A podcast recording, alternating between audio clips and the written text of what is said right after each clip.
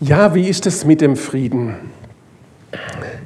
Ich glaube, wir haben in den letzten Wochen und Monaten, ja beinahe Jahren schon beginnen mit der Corona-Krise, etwas erlebt, dass wir in eine Unsicherheit gekommen sind, dass der Friede, so die Sicherheit, wie das Leben funktioniert, uns plötzlich genommen wurde. Ich glaube, dass das Thema Frieden nicht so ein Überthema ist, das irgendwo reinschwebt und dann plötzlich ist man im Frieden und alles ist gut. Ich glaube, es hat sehr viel mit uns zu tun, wie wir auf die Welt schauen, was uns persönlich Halt und Sicherheit gibt und auch mit dem, wie wir uns selber sehen. Und da möchte ich euch heute Morgen einladen, mal ein bisschen genauer drauf zu schauen. Ich habe so äh, zwei größere Punkte. Der eine Punkt ist, wer sind wir eigentlich? Wer bin ich und was kann ich? Wer ist eigentlich Gott und was kann Gott? Also als Coach würde ich sagen, wir machen mal eine Rollen- und Verantwortungsklärung. Wer hat denn eigentlich welche Aufgabe? Da würde ich euch damit ein, dazu einladen. Und im zweiten Schritt würde ich euch gerne dazu einladen zu der Frage, was macht den Sinn in meinem Leben? Weil wenn ich einen Sinn habe und weiß, wer ich bin, dann kann ich in den Frieden kommen und kann lernen, mit Dingen umzugehen, die mir Unruhe, Unsicherheit und Unfrieden verschaffen. Lasst uns einsteigen mit der Frage, wer sind wir eigentlich? Wer bin eigentlich ich? Und warum macht uns so viel von außen unsicher. Schau mir auf die aktuellen Herausforderungen an. Inflation, unsere Sicherheit ist weg. Wir waren doch sicher, dass wir das Wirtschaftssystem im Griff haben. Das war doch Sicherheit, das hat uns doch Frieden und Ruhen gegeben. Dann kam dieser Krieg. Und auch wenn wir uns jetzt schon so ein bisschen dran gewöhnt haben, bleibt diese Unsicherheit, könnte das Ding nicht bis zu uns rüberschwappen? Was hat das mit dem zu tun, wie es uns geht? Dann kommt die Unsicherheit mit Corona. Im Moment sind wir ja ganz entspannt. Wenn ich in die Unternehmen schaue, mit denen ich unterwegs bin, die sind vor allem, schauen die auf die Corona-Zahlen in China und die Frage, was dort passiert. Die Lieferketten brechen ab. Hier würden wir gern was arbeiten, hat aber kein Material. Alles wird unsicherer. Wo kommt die Unsicherheit her? Wie kommen wir in Unfrieden? Ich gebe euch mal ein großes Bild dazu. Immer dann, wenn die Wirklichkeit anders aussieht als das, was ich denke, das gut und wichtig für mich ist, dann komme ich in Unruhe und Unfrieden und manchmal werde ich dann auch wütend. Man kann das an großen und kleinen Dingen festmachen. Wenn wir sagen, jawohl, wir gehen davon aus, dass unser Wirtschaftssystem stabil ist und plötzlich haben wir Inflation, äh, Kurzarbeit und ähnliches, dann ist das, was in der Realität passiert, nicht das, was ich mir eigentlich vorstelle und schon komme ich in Unfrieden. Das geht aber auch bei ganz anderen alltäglichen Dingen. Wenn ich mir eine gewisse Erwartung und Bild davon mache, wie meine Kinder eigentlich unterwegs sein sollten, und die räumen das Zimmer halt dann doch nicht auf, dann komme ich in Unfrieden. Ja, und dann gibt es den Unfrieden in der Familie. Wenn ich morgens auf die Waage stehe, kann auch so ein Moment stattfinden, wo die Realität anders ist wie meine Vorstellung im Kopf. Immer wenn es da eine Diskrepanz gibt, dann kommen wir dahin, dass wir in Unfrieden kommen, dass wir in Ärger kommen und nicht weitergehen können oder in Spannung stehen. Und jetzt ist die Frage, wer hat recht, die Waage oder mein Bild im Kopf und wer kann daran was ändern? Also die Frage, was tun wir mit dem Moment, wenn die Welt außen um uns ganz anders aussieht, als wir sie uns wünschen? Ganz oft braucht es eine tiefe Enttäuschung, eine tiefe Ernüchterung über das, was uns tatsächlich entgegenkommt und dass das Bild, das wir im Kopf haben, nicht mit dem übereinstimmt. Und diese Enttäuschung, der müssen wir uns stellen. Und in dieser Enttäuschung hilft aber nicht mehr desselben. Ich glaube, das ist das, was wir im Moment an vielen Orten sehen, dass wir mit den Wegen, die wir bisher erfolgreich gegangen sind, versuchen, die Krisen unserer jetzigen Zeit äh, zu bewältigen und wir merken, es funktioniert nicht. Wir merken, wir kommen mit dem immer gleich machen nicht weiter. Ganz spannend erlebe ich das auch äh, bei Unternehmen die glauben mit immer derselben Masche an Anzeigen und äh, Versuch, Menschen zu kriegen, äh, in die Arbeit zu kommen, äh, Mitarbeiter zu gewinnen, stoßen ganz oft an Grenzen und es passiert nichts, weil die Kanäle ganz anders sind. Wer heute nicht über Social Media nach Mitarbeitern sucht, der bekommt keine mehr. Da ändert sich was und wir versuchen es manchmal einfach so weiterzumachen. Ich glaube, an manchen Stellen stoßen wir auf etwas, wo ich sage, wir haben davon geträumt, weil es gut lief, dass wir viel mehr hinbekommen und viel mehr machen können, wie wir tatsächlich als Menschen vermögen zu tun.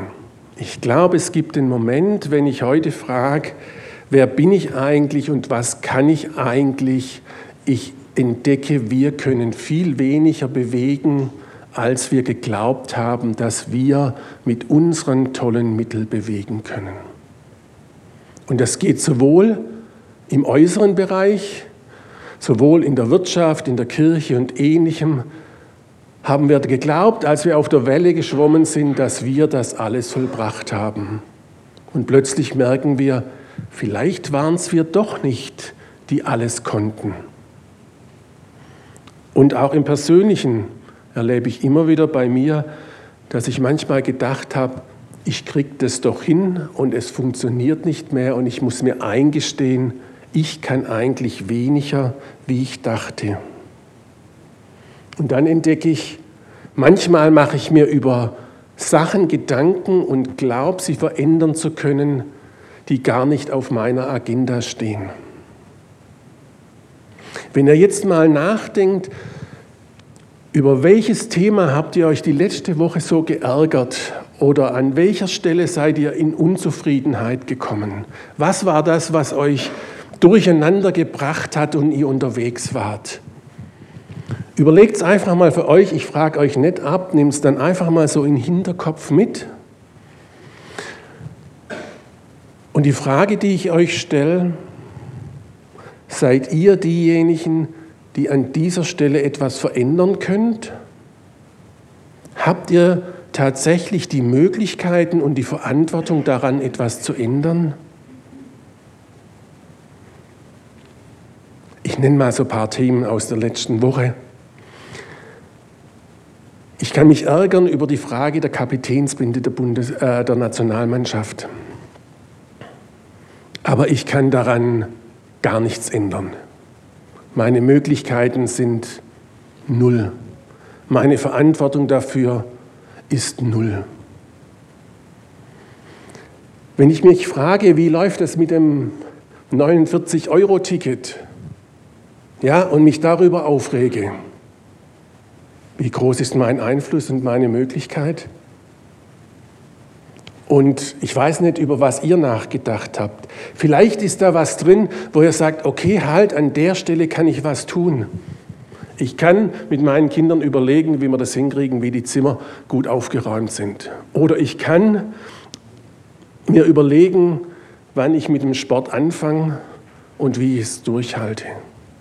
Aber ich glaube, es hat sich ganz viel verschoben und ganz viel Unfriede kommt in unserem Leben, weil wir uns Gedanken über Dinge machen, die nicht auf unserer Agenda stehen und die nicht in unserer Verantwortung sind.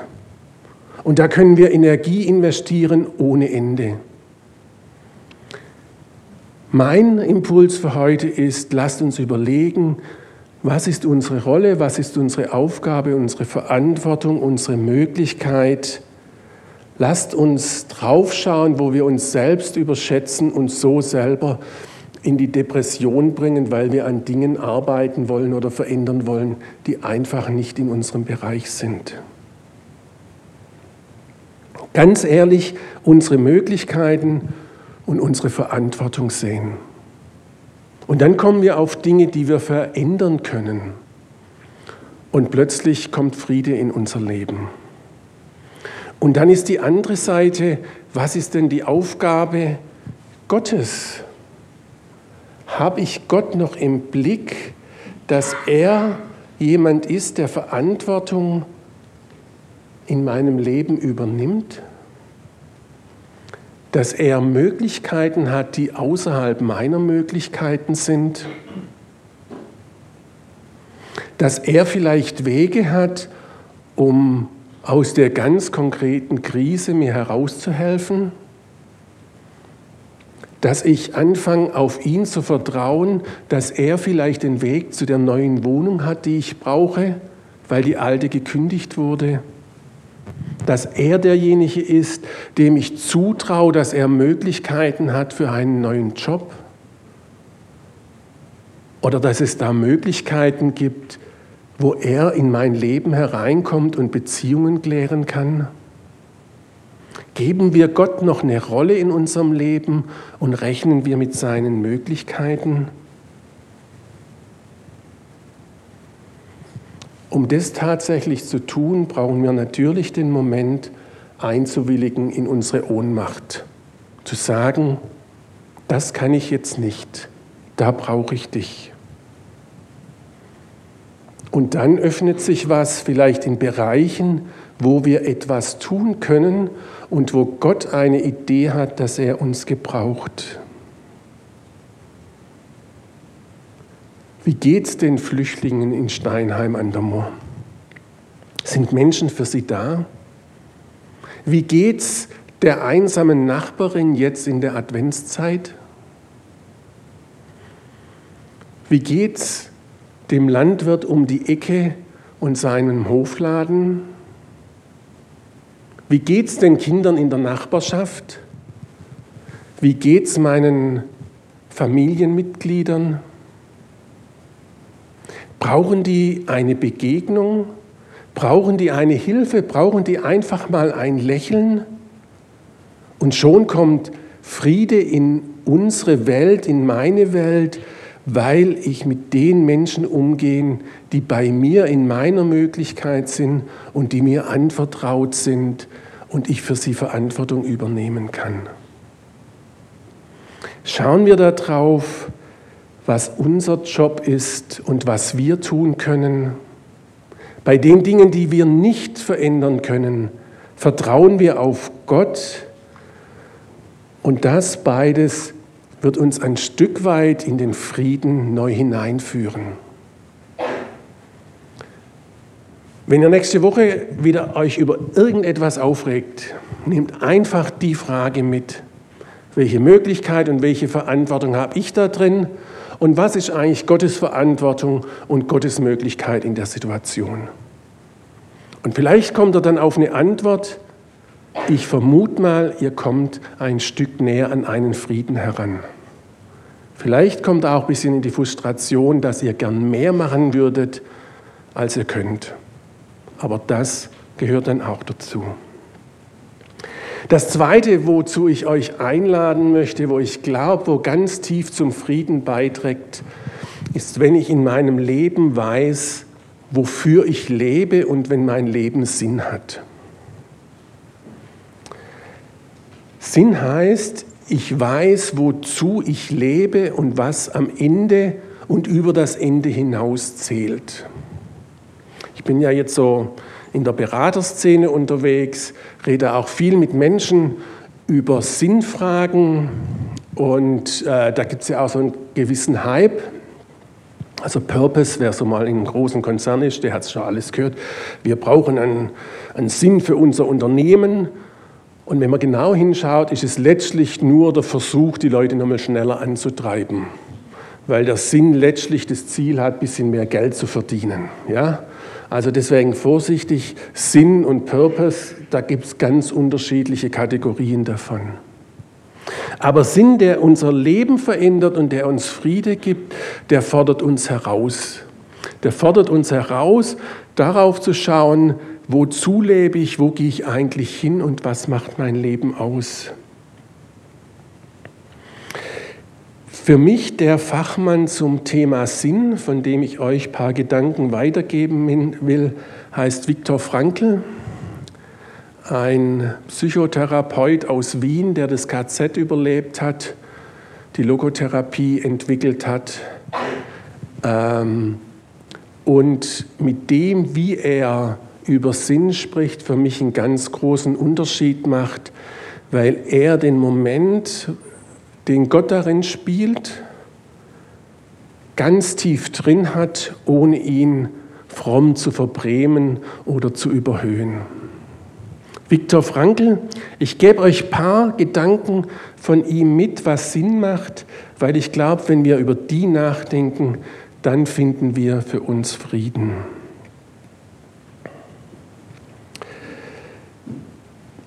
Ich habe ein paar Zitate äh, mitgebracht aus dem Buch Trotzdem Ja zum Leben sagen. Da berichtet er aus seiner Zeit im KZ und, was, und reflektiert darüber, was ihm geholfen hat, darin zu überleben.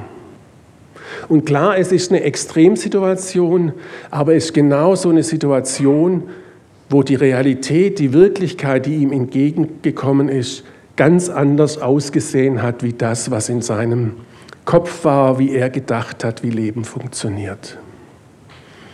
Ein erster Satz. Es geht darum, was ist Sinn, was macht Leben aus? Und dann schreibt er, es, geht eigentlich, es kommt eigentlich nie darauf an, was wir vom Leben zu erwarten haben. Vielmehr kommt es lediglich darauf an, was das Leben von uns zu erwarten hat. Es kommt nicht darauf an, was wir vom Leben zu erwarten haben, das gibt uns nicht den Sinn, sondern was das Leben von uns zu erwarten hat. Ihr merkt, das ist eine Umkehrung. Ganz oft glauben wir, dass der Sinn unseres Lebens darin besteht, dass auf uns etwas zukommt und wir etwas bekommen und es uns gut geht. Viktor Frankl sagt, nee, die Frage ist, was kommt an Frage auf euch zu und was könnt ihr fürs Leben, für die Menschen um euch beitragen?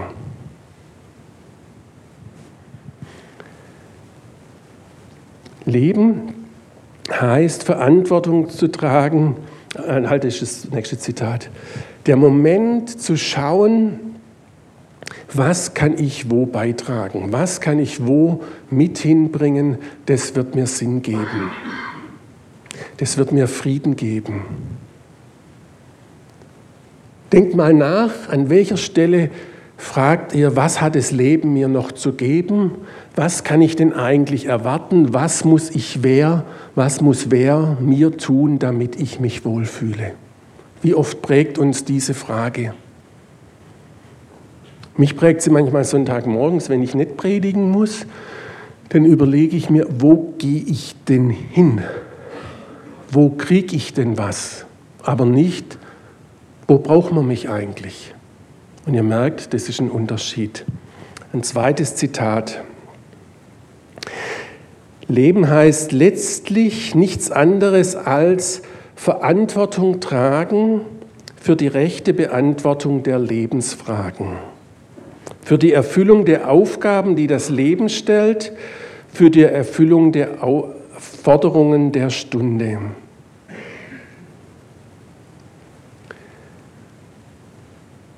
Was sind die Dinge, die wir geben können? Was sind die Dinge, wo wir etwas einbringen können? Wenn wir auf solche Fragen Antwort bekommen, dann haben wir eine Idee davon, was in unserem Leben Sinn macht, was uns erfüllt und was uns vor allem das Gefühl gibt, dass wir selbst wirksam sind, dass wir selbst etwas bewegen können, Das, was wir uns so wünschen und was wir Menschen so brauchen, dass wir eine Wirkung haben und selber etwas bewegen können. Wenn wir fragen, was wird gebraucht, wo wird was gebraucht, dann kommen wir in Richtung Sinn und dahin, dass wir gut leben können. Was braucht dein Arbeitgeber, dein Unternehmen von dir? Was kannst du da geben? Was braucht deine Gemeinde? Was braucht deine Familie? Was braucht dein Umfeld? Nimm die Frage mal mit und ihr werdet in ein Leben kommen, das plötzlich Ziel hat, wo ihr Wirkung habt und dann geht, der, geht die Angst weg.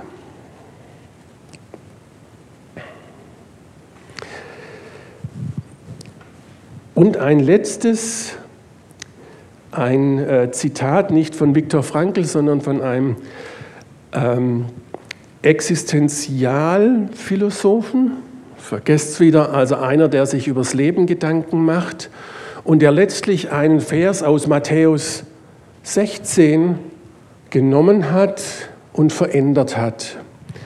Ich lese euch zuerst Matthäus 16, da sagt Jesus, denn wer sein Leben erhalten will, der wird es verlieren.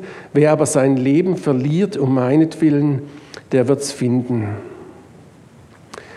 Der Satz von dem Psychologen, lebendig wird das Leben, wenn wir es lassen und nicht, wenn wir es uns nehmen oder aus dem Leben herausgreifen. Also nicht im Sinne, dass wir uns suizidieren, sondern im Sinne, dass wir aus dem Leben was für uns herausholen. Die Grundhaltung, die Sinn gibt, hat was mit dem zu tun, dass wir loslassen. Die Grundhaltung, um in Frieden zu kommen, hat was mit dem zu tun, dass wir loslassen und verzichten und nicht am vielen, am Leben festhalten. Das wird in den Frieden führen. Und Frieden werden wir da finden, wo wir, wo wir anfangen, Dinge loszulassen, entweder in die Verantwortung Gottes zu geben oder von unseren Ansprüchen loslassen und uns in die Realität hineingeben, wie sie wirklich ist. Und wenn wir weiterschauen, sehen wir, dass Loslassen und Verzicht auch der Weg ist, Frieden in unsere Welt mit hineinzubringen. Könnt ihr noch? Ihr guckt noch sehr zugewandt. Da gibt es gerade eine Bewegung, die predigt den Verzicht. Kein Fleisch, keine Milch, kein Auto. Die Klimabewegung. Die Klimabewegung ist für mich eine hochspirituelle Bewegung. Das ist nicht einfach, sind nicht einfach so ein paar Jugendliche, die da was wollen. Die haben verstanden, wir haben eine Verantwortung für diese Welt. Da gibt es etwas Größeres, dem wir Rechenschaft abgeben müssen. Und die haben erkannt, dass wenn wir loslassen und Verzicht üben, dass uns das dann in eine gute Zukunft führt und letztlich in einen Frieden führt. Auch wenn sie es gerade ein bisschen militant machen, also das geht auch nicht, ja.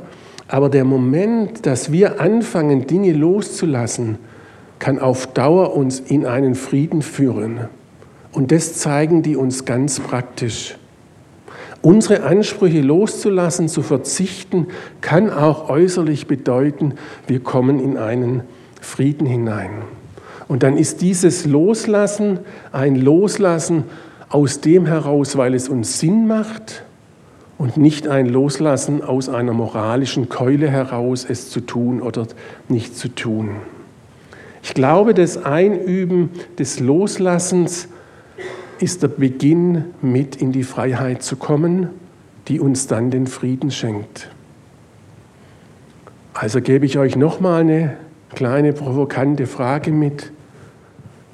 Wo gibt es Dinge, die ihr in der nächsten Woche für euch innerlich oder äußerlich loslassen könnt, wo ihr ein Stück weit in einen Verzicht gehen könnt, nicht weil das moralisch angesagt ist, sondern weil es für euch ein Weg ist, in den Frieden zu kommen und in die Begegnung mit Gott zu kommen.